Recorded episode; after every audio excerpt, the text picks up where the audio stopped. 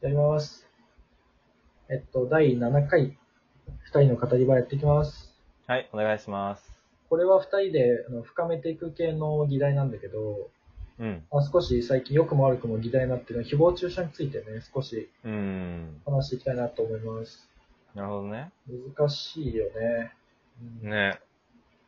なんかこれをもうな議題でするのもちょっと難しいのかなと思ったけど、うん。そうなんか、なんていうの僕ら、てかみ、誹謗中傷はさ、なんか割と、えー芸能人の方に使われるイメージがあるじゃん。うん。ある。それを僕らに置き換えてみたらどういうものに当たるんだろうっていう。で、それで僕らがどうしてるのかっていうのを考えてみるとさ、うん。誹謗中傷って、その学校とかのコミュニティでいう陰口に当たるのかな、でも陰口ってさ、多分本人に伝わってないからさ、シンプルに悪口とかになるんじゃないでも悪口とかっていうのをどう超えてるのかなえ、でもそれはこう、なんかさ、悪口っていうのはさ、うん。まあ、ツイッターで言う、あれだったらさ、な本当に一回も話したことない、学校で通りすがった人に急に悪口言われるのは誹謗中傷に当たるものじゃない。あ、確かに、それはそうだわ。そうだよね。そういう時に、なんか、結果的にどうすればいいっていうのはさ、こうん答えはないじゃん。確かに。それから、どうすべき、ああすべきじゃなくて、僕らの中でどう丸め込むべきかっていう話じゃない。ああ、なるほどね。それこそさっきも言ったけど、社会に期待するんだったら自分たちが変わった方がいいじゃん。うーん。だから、向き合い方だよね。人との。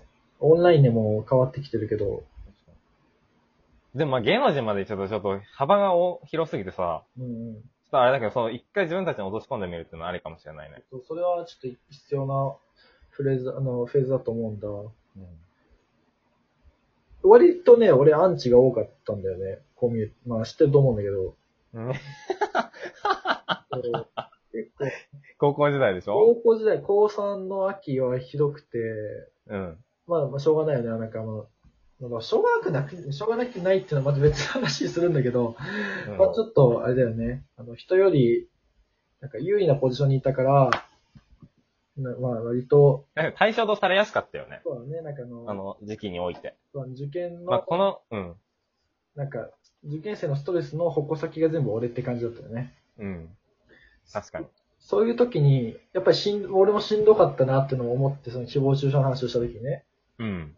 あの誹謗中傷じゃないけどさ、いや、なんでお前がそんなとこ行くんとか言われるわけじゃうん。ん。いやいや、うん言われ。たまあ、ら確かにね。すごくないあの、ベランダで飯、食堂に行った時に上うの、ん。上から言われて、うわすごいと思ったわけ。うん。え、これ言ったこと、なんかさ、え結構傷つくわけよ、普通にね。うん。うん。なるほどね。それがツイッター上で何万人もフォローされてる人とかにさ、うん。言われるって、いや、確かに精神持たないなって思ったの。確かに。いや、絶対きついよね。だって、それで、その、それでとか言ったらめちゃくちゃ申し訳ないけど、その、ゴーダのその規模感の人らはやばいんだから、それがもう何万人っていうもう何十倍、何百倍になった、あれって考えたら、多分とんでもないストレスになってるだろうし、そうそうそうそう。すごいきついだろうなとは思うよね。だから身近な問題に置き換えるとすごい辛い問題っていうのがわかるじゃん、今の話で。で、ホリエモンも言ってたんだけどさ、うん。ホリエモンはなんかもう、そろそろ誹謗中傷鬱陶しいから50人ぐらいツイッターを、フローなんかブロックしたみたいな話をしてて、うん。あ、でもそれでなくなったんだって。うん。つまりは、自分から動けば少しは減るっていうことが、まあそれで、なんか担保されてるわけじゃん。なるほどね。そう。だから、なんていうの、でも言い返すとは多分違うんで、遮断するって意味だと思うんだよ、あれは。うん。うん、で俺も多分、あの、あれに言い返したら多分、あの、もっと火がついてめちゃめちゃ言われてたと思うけど、うん。を、なんか耳、相手にしない相手がそういう、なんか、すれ違いそうになったら俺がもう避けるとか、う。うん相手とかうんだに自分を守るための行動をすべきだよねっていう。なるほどね。うん。え、まあ、前提として誹謗中傷はしない方がいいっていうのが前提な上でされたらって話でしょそうですね。うそんれ。は、そのなんか社会問題に当たるところじゃん。社会に当たるところじゃん。変わんないもん確かに。変わんないうもん。ん。なるほどね。そうそうそうそう。あの、なんかどう私ろ。いや、なんかちょっと、ちょっと話変わっちゃうかもしれないんだけど、うん。まあ、誹謗中傷と批判うん。はこれ多分ちょっと意味が違って、みたいいな。はいだかはらそこがどこまでの範囲許されるのかな、みたいな。なんか批判全くダメみたいになると、い。うん。それこそなんか何の成長もなくなっちゃうのかな、みたいな。そうだね。フィーで、その度が過ぎたことが多分誹謗中傷に当たるから、はいはいはいそのどの程度までをその批判って受け止められるかが多分個人によって違ってうん、だからそれを、自分に、それは多分自分に落とし込むだけじゃダメなんで、その相手の気持ちを考えるとかってことになるから。うん。だから、その、なんていうのかな。だから、だからこそっていう、思想式が合ってるかわかんないけど、うん。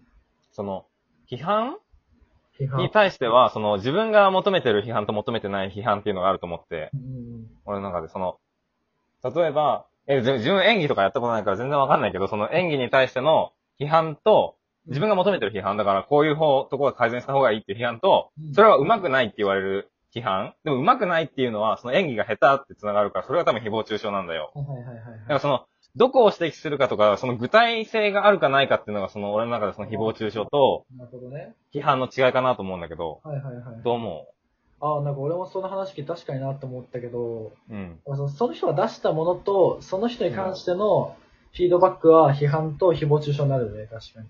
うん。例えば、そう、さっきの劇のやつで言ってくれたけど、うん。なんて言うんだろう。そのセリフの言い方がダメ。だっていうんだったら批判じゃん、それは。うん。バックじゃん。だけど、それを言ってるあなたが気に食わないは誹謗中傷じゃん。うん、そうそうそうそう。合ってないとか。うん。そう、だから、出した音楽が、あまり、なんていうんだろう出した音楽があまり好きじゃないっていうのは批判じゃん。うんで。もこの人、この人が出してる曲が嫌だっていうのは誹謗中傷じゃん。うん。そうだから、なんて、あれだよね、媒介するものが人が、媒介するものの中に人があるかないかだよね。うん。あの、例えばさ、テストの点数でさ、 うん。点数について言われるんだったらいいじゃん。うん。こんな点数を取るお前がいけないんだっていうのはさ、辛い。うん。結果的に、なんて言うんだろだからそう、結局どこに希釈してるかっていうのがすごい重要で、う。そうだね。はいはい。うん。その誹謗中傷が悪いっていう中で、だから何でもかんでも人のことを言うのは違うっていうとまたそれも違うと思うから、あだからじゃあそのさ、人から言われるものの、ななんて分別は大事だね。批判か、誹謗中傷かっていうのは。うん。ああ、なるほどね。あ、でも別にさ、誹謗中傷は受け入れる必要ないもんね、そもそも。うん。なんていうんだろう。相手が悪意があって言ってるわけだし、そもそもうん受け入れるだけ損だから、うんもう社会にこういう人がいるんだなっていうだけで、まあそれがね、なんか身内とかで切れない人だったら、うん。もう諦めてうまくやっていくしかないけど、う Twitter ん。とか不特定多数ならさ、切れるじゃん、それが。確かに。うん。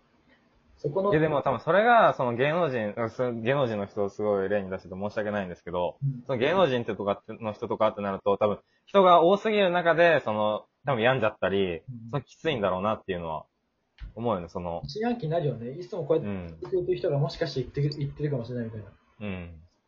確かになっていう辛さはあるよね、多分。その身内じゃない人っていう、その知ってるコミュニティ以外のところから攻撃されるっていう辛さが辛いんだよね。辛いんだよねとかすごい軽く言っちゃってるけど。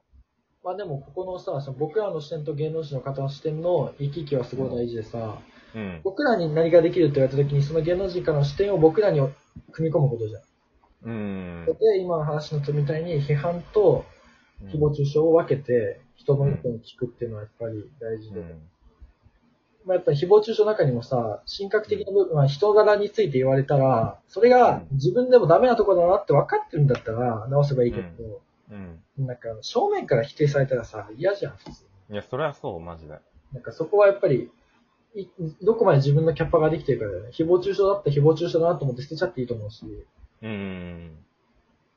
辛いならそれこそ声に出す、人に相談するっていうのは絶対大事だなっていうのは、プライドが邪魔して、なかなか言えないけど、うん。言っためた方が強いと思う。うんまあ、人に頼るってことは多分、重要だよね。